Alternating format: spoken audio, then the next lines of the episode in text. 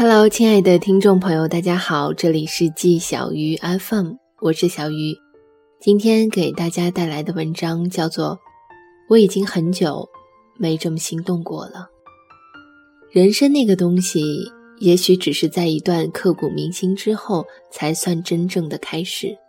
但有时候想想，徒留遗憾罢了。雨萌的朋友圈里更新了这么一条。在他搭配的一张风景照上面，这段文字像一匹孤单的旗帜，兀自昭示了他此时的心情。雨萌和前男友刚刚分手，她和我们说，也许以后就找不到这样一个看穿我的人了。曾经，雨萌和我们说过她和她男朋友的故事，那时候她满眼星星地说：“我特别喜欢他，因为他是一个能看穿我的人，一举一动。”一言一行，从细小的小动作里，男生都能洞悉关于雨萌的一切小心思，开心的、犹豫的、敏感的、任性的，他都了然于心。说话说半句能接下半句，节奏很搭，频率很近。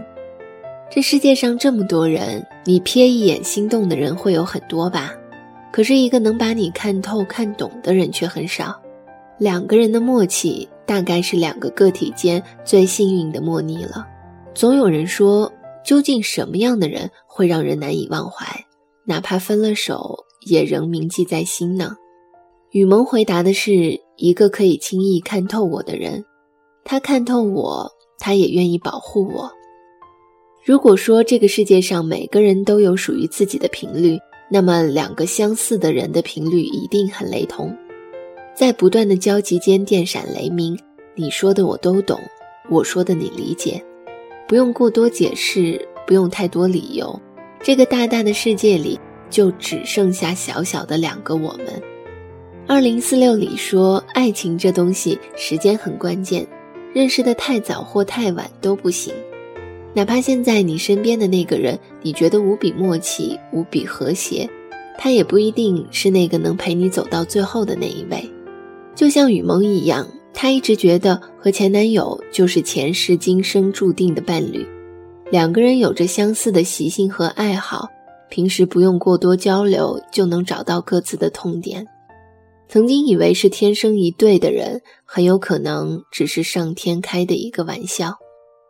我曾经想过，如果你能看穿我，然后保护我，我一定对你不离不弃，绝不走开。